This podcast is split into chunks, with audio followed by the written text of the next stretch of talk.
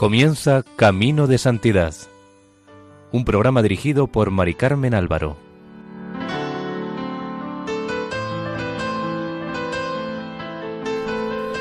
Nuestra cordial bienvenida a Camino de Santidad, un programa realizado por el equipo de Radio María en Castellón, Nuestra Señora del Lledó. Les invitamos a escuchar el segundo y último capítulo dedicado a San Lorenzo de Brindis.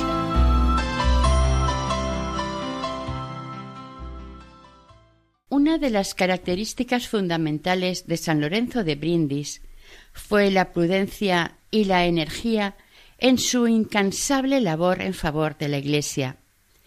Fue santo a la vez de contemplación y de acción. Sus sorprendentes dotes diplomáticas lo convirtieron en un santo andariego.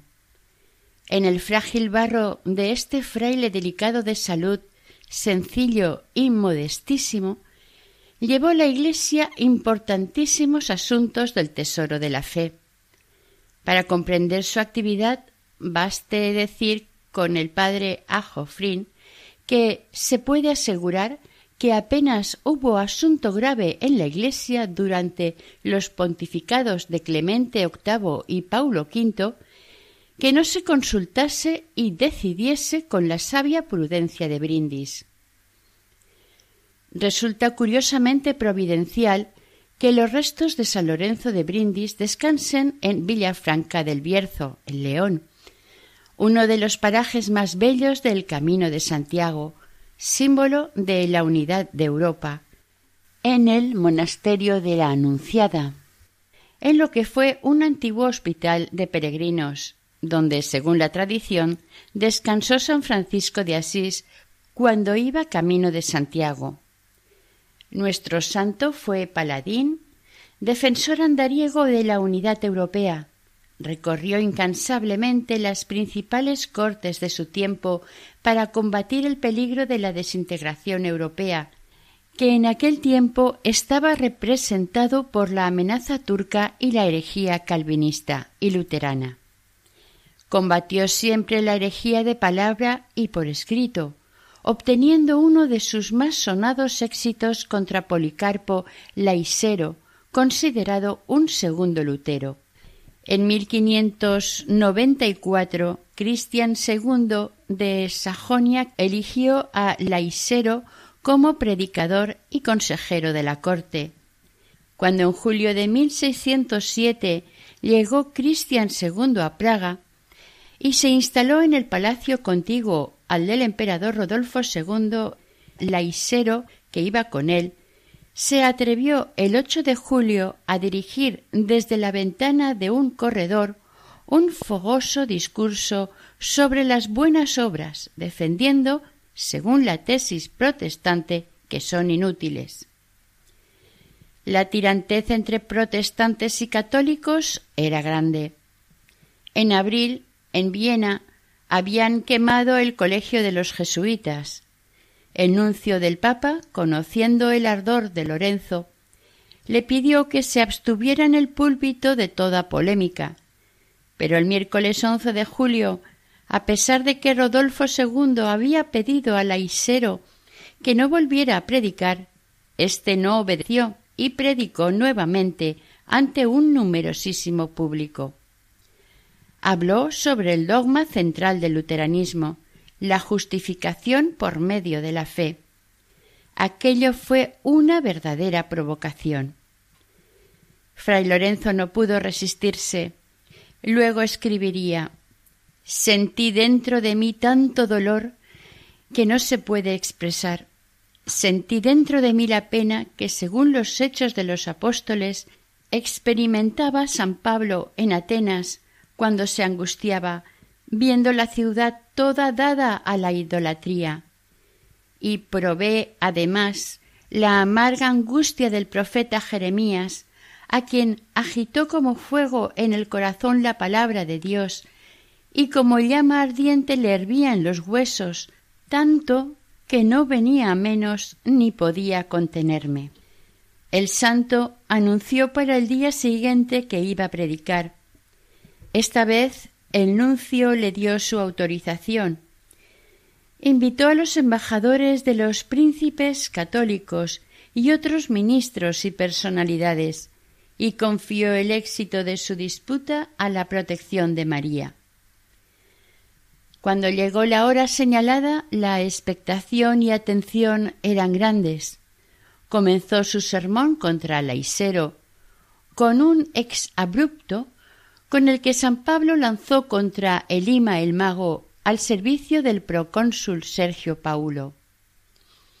Oh lleno de toda maldad, hijo del diablo, enemigo de toda justicia, no cesarás de torcer los rectos caminos del Señor. Le hizo aparecer como un falso profeta movido más por el favor del príncipe que por la fe. Expuso admirablemente la doctrina católica y terminó con un gesto digno de ser recordado. Como Lutero y todos los protestantes, Laisero criticaba el texto de la Biblia vulgata lleno, según él, de errores y apelaba a los textos originales. Lorenzo lo sabía y por eso se llevó al púlpito la Biblia en las tres lenguas originales. Cuando llegó al final de su discurso dijo Quiero que conozcáis qué gran hombre es este predicador que ha tenido el ardor de predicar contra nuestra religión católica en frente, es decir, en casa de su Majestad y de toda su corte. Tomad estos libros, que son la Biblia en hebreo, caldeo y griego, a los cuales es necesario estar según su doctrina, veréis que no los sabrá leer. Y arrojó los tres libros desde el púlpito en medio de la iglesia. La impresión fue grandísima, y después de un momento de incertidumbre y estupor, se levantó el secretario imperial y recogió los volúmenes con intención de llevárselos al Aisero.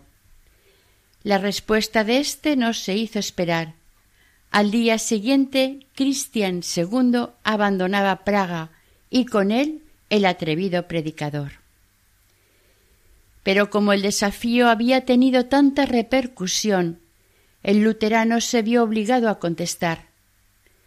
Para que la cosa no quedara así, mandó imprimir los dos discursos pronunciados, a los que añadió una conclusión que denominó posfatio un verdadero panfleto contra los jesuitas y capuchinos. Para asegurarse que llegaba a manos de fray Lorenzo, se lo envió con dedicatoria para entregar en propia mano. Ese mismo día el santo escribió su respuesta a la que dio el nombre de Apologeticum. Pero no contento con esto, pensó que era mejor, en vez de combatir a Lutero en la Isero, combatir a Laisero en Lutero. Por dos años escasos trabajó en una obra dogmática que dio a luz la verdadera personalidad de Lutero, incluyendo a la vez y en segundo plano un discurso sobre Laisero. El objetivo principal era la cabeza de la herejía. En síntesis, se trata de una auténtica refutación completa del luteranismo a través del estudio de las propias fuentes luteranas. A nadie debería extrañar tanto celo en combatir a los protestantes. Este celo le valió el título de martillo de herejes. El santo mostraba un gran amor y devoción a la Santísima Virgen, por ellos tan atacada, y confesaba haber aprendido de ella las lenguas bíblicas para una mejor comprensión de las Sagradas Escrituras. Ahora veremos algunos aspectos de la vida de San Lorenzo que le han merecido, con toda justicia, el título de patrón de los diplomáticos. Maximiliano, duque de Baviera, le nombró su embajador ante el rey de España, seguro del apoyo de España y de la Santa Sede para tratar la creación de una liga católica contra los herejes que, por su parte, estaban armándose y preparando un bloque que llevaría el nombre de Unión Evangélica. En estas circunstancias, la persona que debía tratar el asunto con el rey Felipe III, cuyo apoyo se consideraba decisivo por el prestigio de sus ejércitos, debía ser alguien en quien no recayera ninguna sospecha, pues la misión debía llevarse a cabo con la máxima discreción para no ofrecer al bando contrario el pretexto para hacerse la víctima y parecer como legítima la constitución de la Unión Evangélica. Por ello fue nombrado embajador San Lorenzo de Brindis, que por otra parte era el principal promotor de la creación de la Liga Católica. El Vaticano autorizó el nombramiento. Al embajador de España en Praga, don Baltasar de Zúñiga, le encantó la propuesta, pues se trataba de un súbdito español, lo cual se lo hizo saber al rey Felipe III, pero el nombre de Lorenzo de Brindis ya era muy conocido en la corte por varias cosas, una de ellas porque el santo había solicitado de los reyes de España ayuda financiera para levantar en Brindis, en su casa paterna, la iglesia de Santa María de los Ángeles. Con tal motivo, en julio de 1607, envió al rey una imagen de la Virgen, que le había regalado Guillermo de Baviera, y a la reina un bello crucifijo. Las dos cosas las había llevado durante un tiempo el santo consigo, y ante ellas había orado. El 2 de octubre de 1610, un breve del Papa Paulo V le nombró oficialmente capellán militar del ejército de la Liga Católica. En atención a su precario estado de salud, se le dispensaba de la austeridad de la cuaresma y de los frecuentes ayunos de la regla. Asimismo, se le informó de la satisfacción del Papa por cuanto había hecho al servicio de la religión católica. Por aquel entonces el santo tenía cerca de cincuenta años y padecía muchas enfermedades. Con todo y eso, aceptó entusiasmado la embajada con una instrucción del embajador español en la que le advertía que cuidara su salud, no fuera a fracasar la embajada por esta causa. Le informaba de aquellas personas con quienes debía tratar del asunto en Madrid. Cumplió su embajada con total éxito, y según se declaró en el proceso de beatificación, era cosa cierta y sabida por todos que aquella liga tuvo su origen después de En Dios en San Lorenzo. Dijo el duque de Baviera al respecto. Toda la Germania y toda la cristiandad tienen perpetua obligación al padre Brindis, porque por medio de él se ha hecho la Liga Católica, de la que se ha derivado tanto bien como se puede ver. Efectivamente, cuando los protestantes vieron la amenaza y el poder de los príncipes católicos, pidieron la paz. Entonces volvió a brillar San Lorenzo con su oratoria. Asistió a las dietas o reuniones que se formaron para dar fin al conflicto, y en aquel Congreso de Praga tuvo la doble representación delegado, y nuncio del Papa y embajador del rey de España. En su primera embajada a España llegó el santo a Madrid el 10 de septiembre de 1609. El rey se encontraba en el Escorial y fray Lorenzo se entrevistó con el confesor de la reina, padre Haller. Se hospedaba en el hospital de los italianos, pero le recomendaron se instalara en un lugar más digno por el cargo que tenía, a lo cual respondió retirándose al convento franciscano de San Gil. Allí le visitaron el favorito duque de Lerma y otras personalidades. La primera audiencia con el rey solo se destinó a la presentación de las cartas credenciales. Hay que tener en cuenta que la corte española era la más protocolaria del mundo, donde brillaba la etiqueta hasta el ridículo. Por ello causó admiración ver a un sencillo fraile que prefería albergarse en la celda de un convento antes que en una residencia palaciega, rodeado de tanto lujo y boato.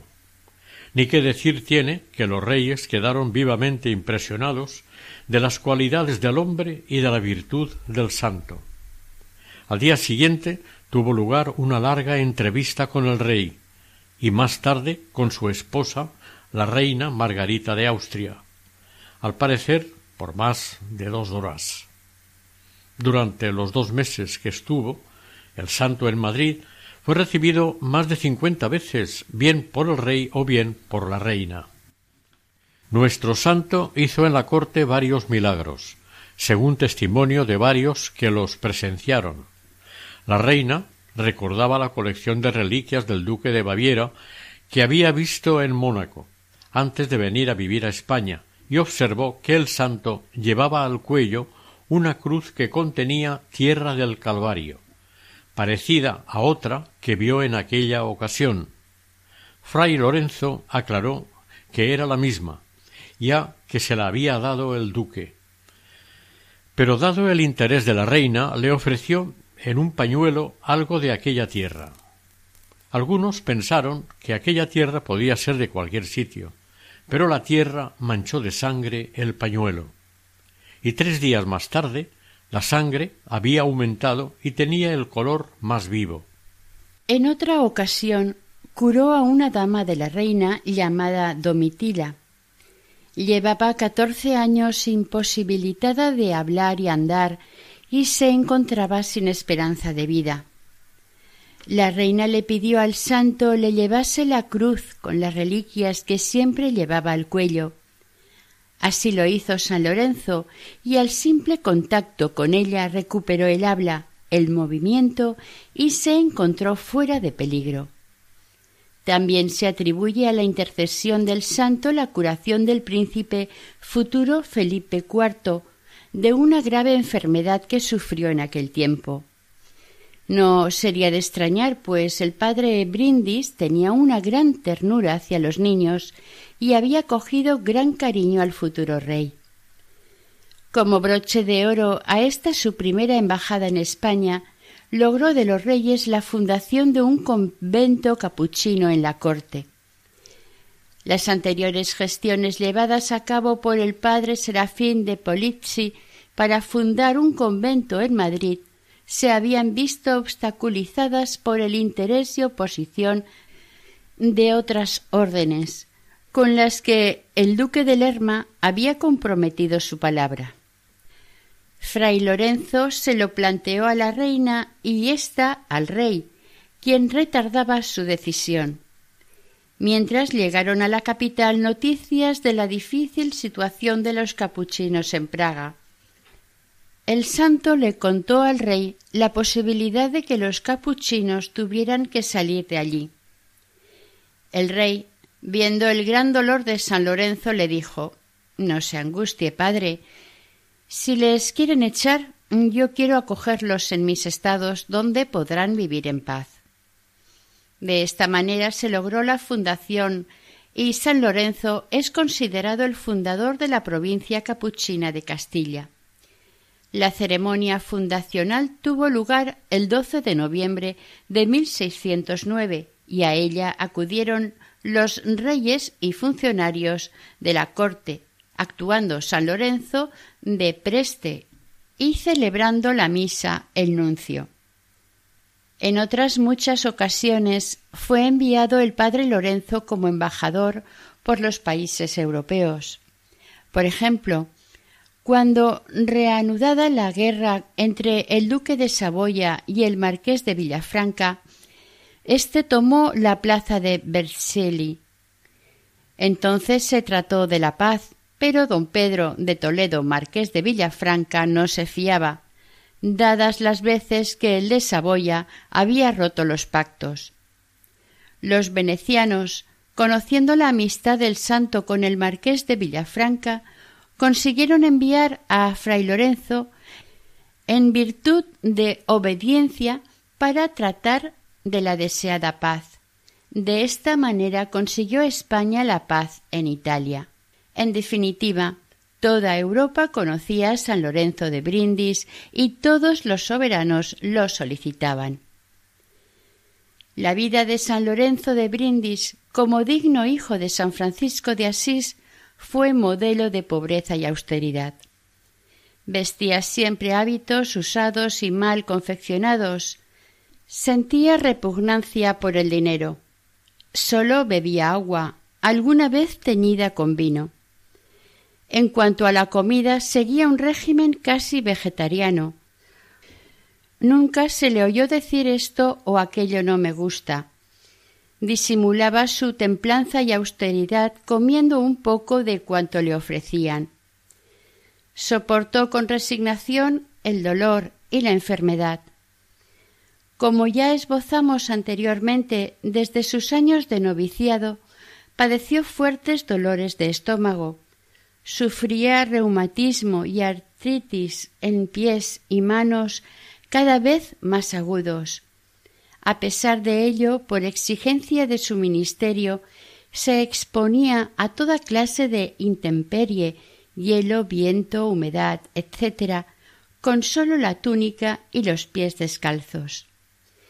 La inutilidad de su mano derecha le dificultaba el poder escribir, y a pesar de ello su obra forma dieciocho extensos volúmenes.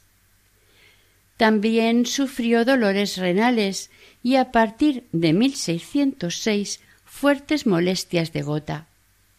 A pesar de ello viajó siempre donde el deber y la obediencia le reclamaban. En julio de 1616, estando en el convento de Plasencia, en Italia, enfermó tan gravemente que le administraron los últimos sacramentos. Para recibir el viático con gran esfuerzo se levantó de la cama y recuperó la salud. Cuando el dolor era muy intenso, en lugar de lamentarse o quejarse, salían de su boca estas palabras Jesús, María, y también Alabado sea el Señor. Decía el santo que el dolor puesto en una balanza es la medida del amor. Por eso, a pesar del sufrimiento, gozaba de alegría de espíritu. Su conversación estaba llena de buen humor, sano, cándido y de agradable agudeza, como de un hombre no sólo bueno, sino también sabio. Enamorado de la pobreza y del sacrificio, no podía estar menos enamorado de la humildad. Se entregó tanto a esta virtud que cuando se juntaban muchas personas para recibir a su paso su bendición, lo que ocurría con frecuencia, buscaba el medio de evitarlas. En una ocasión, por ejemplo, se echó al hombro un saco de pan lleno de sémola, con el que disimuló su figura y pudo entrar a entrevistarse con el cardenal que le aguardaba. Cuando la muchedumbre le aclamaba al verlo, sentía tanto pesar que lloraba amargamente. Hablando de la humildad de María en su famoso libro Mariale, decía La humildad es el vaso de la gracia de Dios, y explica que por eso la Virgen es la llena de gracia, porque antes fue la esclava del Señor puede afirmarse que la humildad de nuestro santo era el resultado de su vivísima y gran devoción a la Virgen María, Reina del Cielo. Esta devoción le convierte en uno de los más destacados santos marianos. Siempre llevaba consigo un cuadro de la Virgen ante el que solía rezar. Siempre que celebraba misa colocaba en el altar la imagen de María.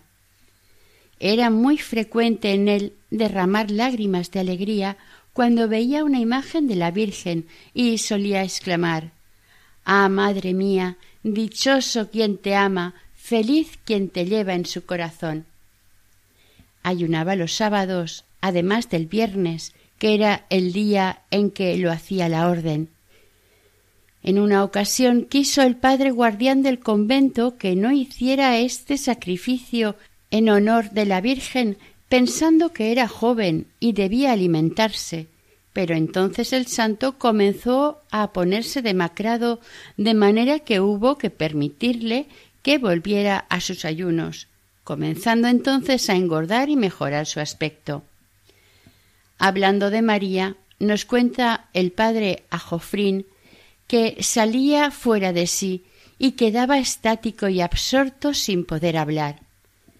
Entonces quienes le conocían solían decir Adiós. Ya hemos perdido la conversación. Ya el padre se ha ido a hablar con la Virgen. Al comenzar sus sermones decía Alabado sea siempre Jesucristo y su purísima Madre.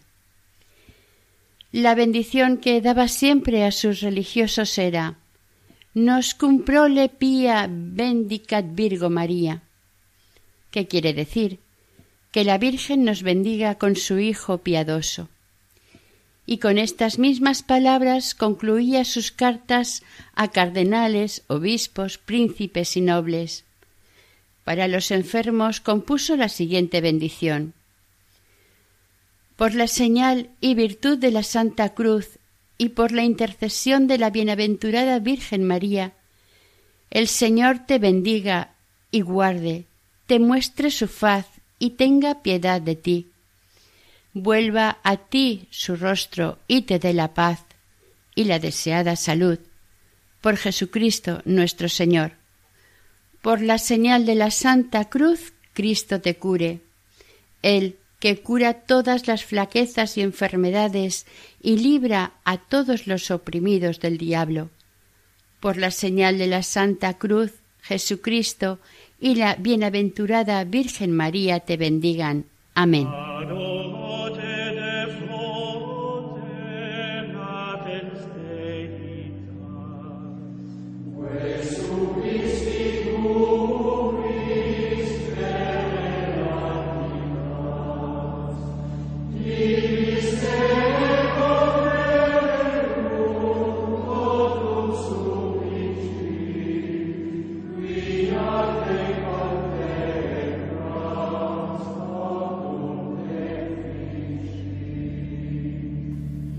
Consta que en España visitó el santuario de Montserrat y la Basílica del Pilar de Zaragoza. Cuando terminó su mandato de general de la Orden, se retiró al monasterio de Loreto. En Vicenza curó a una niña en nombre de María Santísima, después de que le prometió que sería muy devota de la Virgen. Nos ha dejado una obra maravillosa sobre Nuestra Señora. Su famoso Mariale que ya hemos mencionado. Es un tratado de Mariología comparable a las obras de San Bernardo, San Ildefonso, San Anselmo y demás grandes doctores marianos. La diferencia con ellos radica en que no es un tratado dogmático, sino un conjunto de ochenta y cuatro sermones en los que, de manera elegantísima y sirviéndose de ideas e imágenes sencillas, contienen verdades de la más profunda teología mariana. Pero si esto era respecto a la Virgen, respecto a Cristo, hay que decir que lo más característico de la espiritualidad de San Lorenzo fue su devoción a la misa y en ella al misterio de la Eucaristía. Hacia 1606, cuando llegó de Praga, se empezó a notar en él un progresivo y sensible cambio en la duración de sus misas. La media hora que le duraba antes se fue convirtiendo en una, dos, tres y hasta más horas de duración. Si el nuncio, los embajadores o los ministros imperiales no venían a estorbarlas, las misas del padre Brindis podían durar más aún. Para disfrutar de este tiempo de profunda contemplación, obtuvo del Papa Pablo V en 1610 el privilegio de comenzar la celebración de la misa a cualquier hora y prolongarla cuantos gustase. De esta manera, anuladas para él las normas litúrgicas, pudo decir misa por la noche, Además, también tenía autorización para decir siempre la misa dedicada a la Virgen, salvo las fiestas del Señor u otras importantes. Sus misas eran un fenómeno estrictamente personal, por lo que cuando decía misas para el público procuraba contenerse y entonces no pasaban del tiempo que una misa le hubiera podido durar a un sacerdote devoto. Cuando sus ocupaciones se lo permitían, le podían durar hasta ocho horas, e incluso a veces, cuando se trataba de una fiesta de su especial devoción, aseguran los testigos que llegaban a doce, catorce e incluso dieciséis horas. Su mayor dolor era no poder celebrar misa. Cuando fue perseguido por los espías del duque de Osuna con motivo de su última embajada en su vida, se vio obligado a no decir misa por miedo a ser descubierto. Esto le llenó de tanta amargura que se quedó inapetente y no probó bocado en todo el día. Los momentos de mayor exaltación eran en el ofertorio, memento, consagración y comunión. Quedaba completamente inmóvil, de pie, como muerto. Entonces mostraba sentimientos de dolor, de compasión, de estupor y admiración, y de gozo espiritual. Se le oía exclamar Dios mío, dulzura de mi alma, y dando palmas como un niño decía Jesús, María. Estas manifestaciones iban acompañadas de un fenómeno no menos admirable, las lágrimas. Para enjugarlas se hacía preparar sobre el altar varios pañuelos. Muchas veces le ponían seis o más, pero además quedaban mojados los corporales y los manteles. La duquesa de Mantua, en una ocasión, escurriendo unos cuantos de ellos, llenó una redoma que guardó como reliquia. Con las lágrimas aparecían a veces gotas de sangre que se resistían a ser lavadas. Estos pañuelos, aplicados a los enfermos, curaban. En otras ocasiones también tuvieron lugar otros prodigios. Un compañero del santo declaró en los procesos de beatificación que mientras le ayudaba a misa, después de la elevación de la Santísima Hostia, aparecieron sobre la cabeza del padre Lorenzo tres coronas juntas, dos blancas y una roja, todas resplandecientes y después de un cuarto de hora desaparecieron. Contó también el mismo fraile que otro día vio de pie sobre el altar a un niño que con las manos acariciaba al padre Brindis, cogiéndole de la barba. Declaró que por el gran resplandor que despedía aquel niño quedó atónito y fuera de sí, hasta el punto de que su cuerpo quedó inmóvil y cayó a tierra. Se volvió San Lorenzo sorprendido por el ruido de la caída. Cuando le contó al santo la visión, le ordenó éste que rogase a Dios por él, porque no había sentido aquella consolación o caricia de que le hablaba. Aunque pensó que lo decía por humildad, hizo lo que le mandó San Lorenzo, y por obediencia encomendó al padre Brindis en sus oraciones. Cuando después recibió el sacramento de la Eucaristía, sintió interiormente en su corazón Dile al padre Brindis que basta mi gracia, que se acuerde de lo que dije a San Pablo, te basta mi gracia, y así se lo dijo.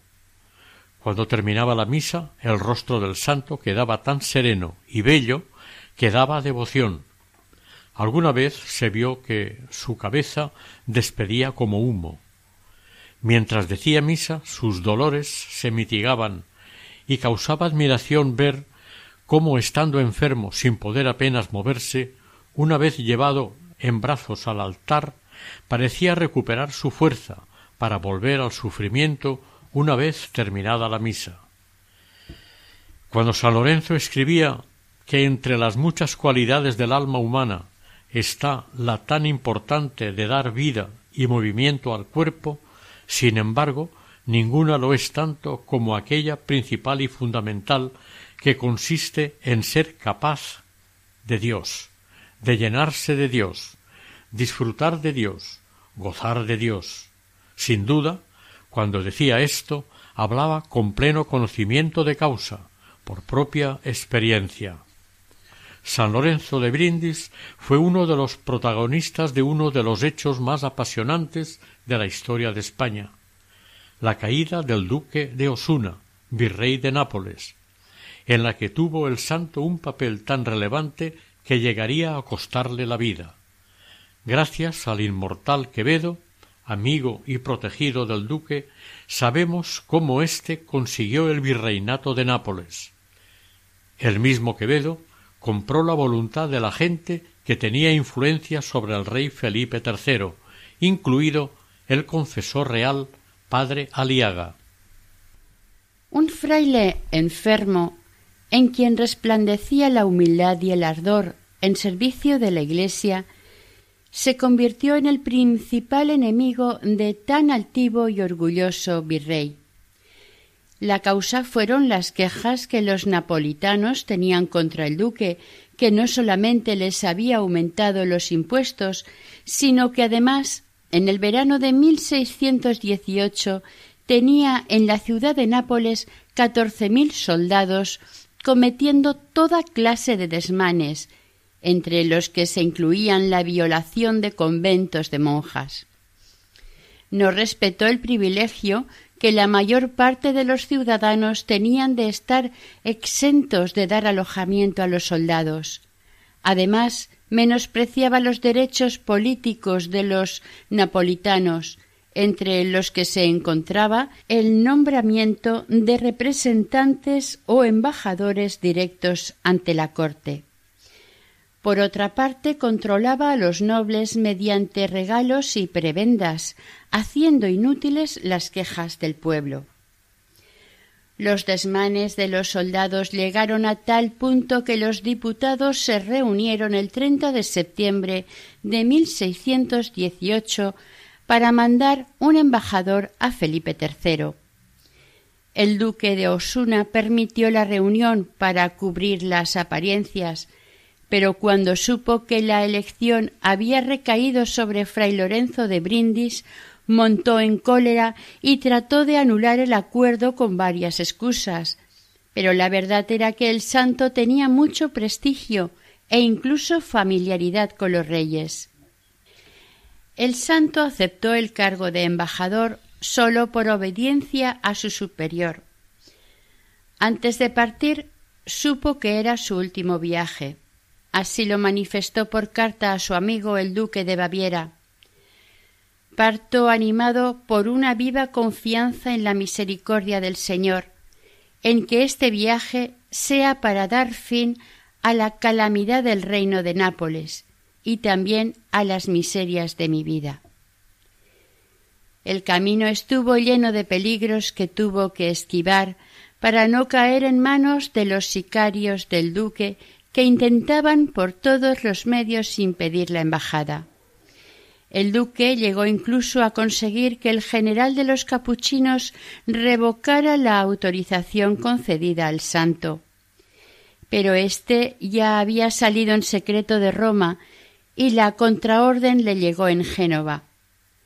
Pero por otro lado, los amigos del santo consiguieron hacer llegar al rey la noticia de la persecución a que estaba sometido fray Lorenzo, y Felipe III escribió a la Santa Sede para que le dejaran llegar a España. Resulta admirable ver movilizadas a las altas dignidades y funcionarios de la diplomacia europea, unos a favor y otros en contra, por la persona de un humilde fraile que sólo sabía moverse por obediencia.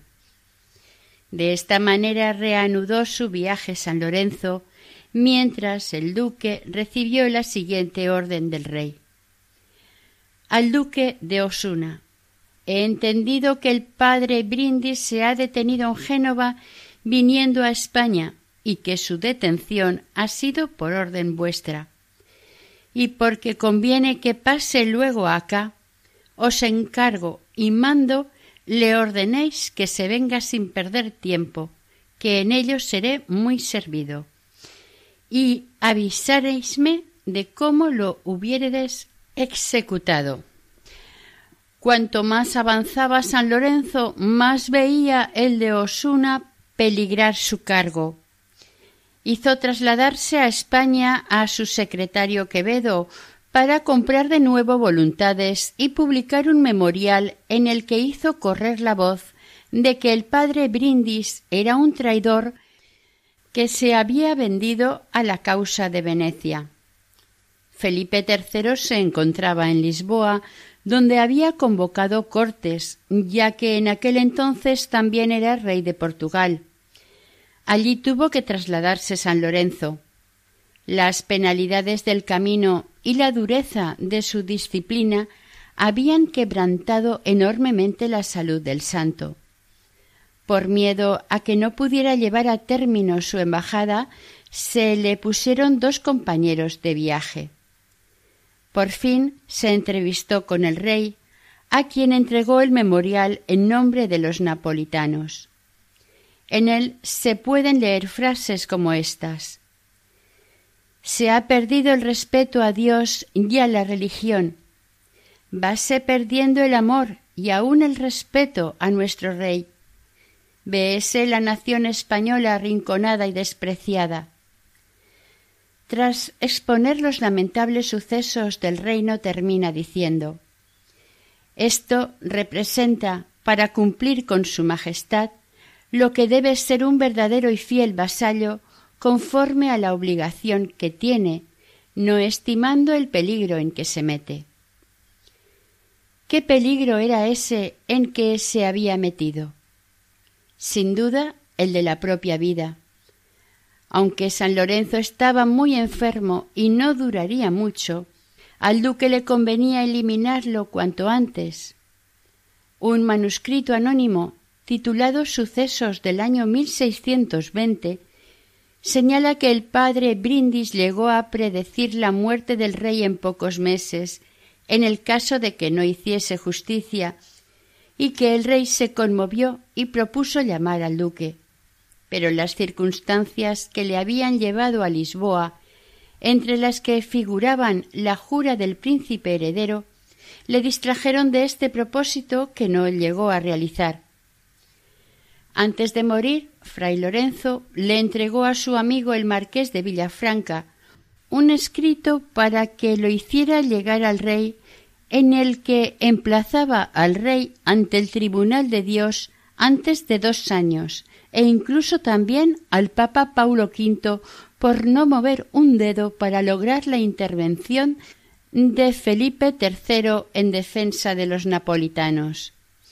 Efectivamente, no habían pasado aún dos años de la muerte del santo cuando murieron el rey y el papa. Antes de morir Felipe III se quejó a su confesor padre Aliaga por lo mal que había dirigido su conciencia e hizo prometer a su hijo futuro Felipe IV que remediaría la injusticia. Así lo hizo. El duque de Osuna fue arrestado y recluido en el castillo de Almeda, donde murió el 25 de septiembre de 1624, humillado, apenado y desmoralizado.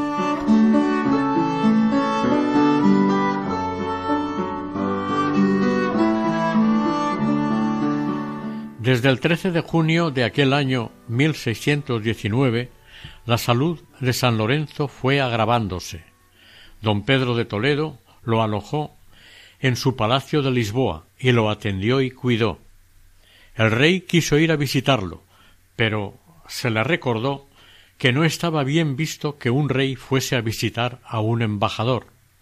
Felipe III protestó diciendo que él no iba a visitar a un embajador, sino a un santo, pero tuvo que conformarse con enviar diariamente una persona en su nombre para interesarse por la salud del enfermo. Incluso puso a disposición del padre Brindis sus médicos personales. El 19 de julio hizo testamento, dejando al duque de Baviera la cruz que portaba al cuello, al marqués de Villafranca objetos personales como el breviario y los lentes. Todas estas cosas que dejaba no valían nada por sí, pero tenían el valor de la santidad, eran verdaderas reliquias. Para doña María de Toledo, hija del marqués, a quien la providencia destinaba para guardiana y custodia de sus huesos, le había dado en vida un retrato o medallón de la Santísima Virgen, que daría nombre, como veremos, al convento donde se veneran los restos de San Lorenzo. Cuentan que en el lecho de muerte insistió en el tema que le había llevado a Lisboa, mandando decir al rey que había dicho la pura verdad y que estaba en peligro el reino de Nápoles. Recibió la extrema unción, pidió perdón al superior de su orden por el mal ejemplo de su vida y obedeciendo a los religiosos que le asistían bendijo a los presentes. Murió a las once de la noche, hora italiana, el día 22 de julio de 1619, día en que cumplía los sesenta años, después de haber recibido conforme a su deseo el viático. Se ha demostrado que San Lorenzo de Brindis murió por envenenamiento continuado. Apoya esta tesis uno de los capuchinos que acompañaron al santo en su última embajada, cuando afirma que comiendo mermelada junto al santo, éste le ofreció en la punta del cuchillo una porción diciendo Esta será vuestra parte. Y mientras aquel extendía la mano para tomarla, le dijo Basta con que muera yo solo. Y añadió Soy muerto, soy muerto. Es lógico que la muerte del santo por envenenamiento no se divulgase por estar comprometido el honor y la fama del propio marqués, dueño de la casa donde murió, y del propio rey, cuyos médicos le atendieron. San Lorenzo conocía las circunstancias de su muerte, pues tiempo antes había asegurado que moriría en la ciudad de San Antonio. Quienes le oyeron pensaron que moriría en Padua. Sin embargo, no se equivocó, pues al morir recordaron todos que San Antonio había nacido en Lisboa. En cuanto a los restos del santo se levantó un litigio sobre quién debía poseerlos. Los franciscanos observantes lo reclamaban como hijo de San Francisco que era. Los capuchinos que acompañaron al santo manifestaron su deseo de llevarlo a su convento de la orden. Otros defendían que por su condición de embajador pertenecía a la capilla real. El marqués don Pedro de Toledo falló el litigio en su propio interés. Había fundado para su hija María de Toledo un convento de franciscanas descalzas en su señorío de Villafranca del Bierzo y decidió enviar en secreto y previa autorización del rey el cuerpo de San Lorenzo, con ello se cumplió la promesa que el santo le había hecho en su momento a doña María de Toledo, de que le daría sus restos como única herencia que dejar podía al mundo en el sepulcro. El cuerpo de San Lorenzo fue trasladado desde la iglesia de San Pablo del Lisboa, próxima al palacio que allí tenía don Pedro de Toledo, hasta el convento de la Anunciada de Villafranca del Bierzo en León, con acompañamiento de escolta armada al mando de don Juan Ortiz de Salazar, quien llevaba una carta del marqués a su hija que estaba en dicho convento y otra para el cura de la iglesia de Santiago. Además llevaba un cuadro de tamaño casi natural en el que se representaba al santo en su lecho de muerte, para que fuera identificado el cuerpo a su llegada. El llevar escolta y el hecho del retrato debió ser seguramente por el temor de que pudiera alguien robar el cuerpo. Durante el viaje hubo un número incalculable de prodigios, según los archivos de los capuchinos de la provincia de Lisboa. El padre Ajofrín resalta, por ejemplo, que nunca se les hizo de noche. En Brindis también se vieron prodigios. Los nueve días anteriores a la muerte de San Lorenzo, la lámpara del Santísimo del convento de las Capuchinas brilló con más vigor e incluso no hizo falta echarle aceite. Y el día y a la hora que murió el santo se apagó. El día que salía el cuerpo de San Lorenzo de Lisboa, muchos vecinos vieron sobre el convento de las Capuchinas un hacha de fuego que despedía una hermosa y rara luz que iluminó todo el convento, y en la puerta de la iglesia, que había sido la casa solariega del santo, dos antorchas que brillaban como estrellas, y de las ventanas de la iglesia unos rayos como de reluciente sol. Muchas veces San Lorenzo se había servido del cielo y de las estrellas, de la luna y del sol, de todos los elementos del firmamento para proclamar la grandeza de Dios y de María.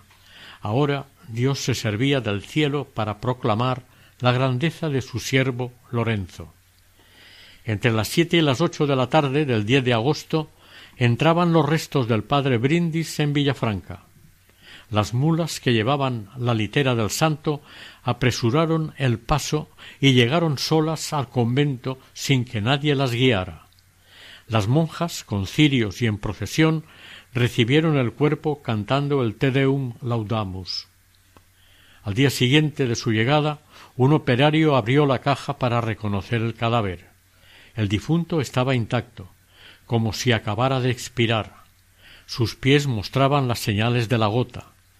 Fue enterrado el quince de agosto, fiesta de la Asunción, llevándole en procesión las monjas con muchas flores y entonando el salmo Laudate Dominum de Chelis, con repique de campana. San Lorenzo fue beatificado el 1 de junio de 1783 por Pío VI y canonizado el 8 de diciembre de 1881 por León XIII, gran admirador suyo. Finalmente, el 19 de marzo de 1959, el Papa Juan XXIII lo declaró doctor de la Iglesia Universal, debiendo ser llamado doctor apostólico. El documento pontificio con el que Juan XXIII le confirió el título de doctor apostólico define sus escritos como verdaderos tesoros de sabiduría y muestra la admiración de que un hombre tan consagrado a la predicación y a las tareas apostólicas haya podido encontrar tiempo para escribir obras que abarcan toda la gama de la ciencia sagrada. Se trata de quince gruesos volúmenes, y no encierran todo lo que brotó de su pluma. Algunos escritos han desaparecido, y de otros quedan algunos retazos. Su fiesta se celebra el 21 de julio, aunque falleció el 22, pero por ser Santa Magdalena ese día, se pasó su fiesta al día anterior.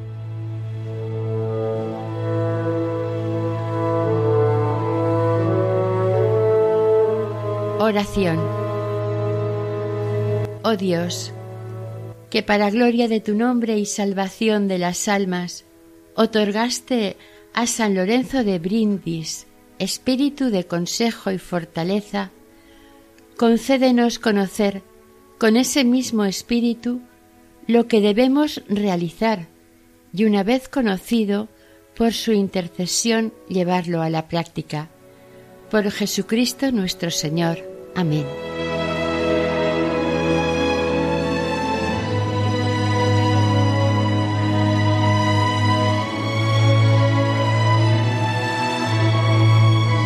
Hasta aquí el segundo y último capítulo dedicado a la vida de San Lorenzo de Brindis, dentro del programa Camino de Santidad elaborado por el equipo de Radio María Nuestra Señora del Lledó de Castellón para contactar con nosotros pueden hacerlo a través del siguiente correo electrónico camino de santidad Deseamos que el Señor y la Virgen nos bendigan.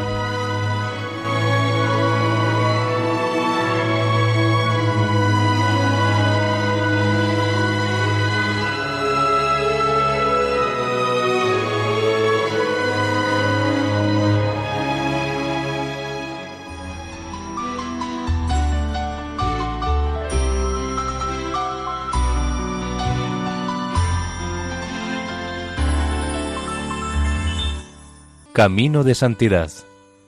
Un programa dirigido por Mari Carmen Álvaro.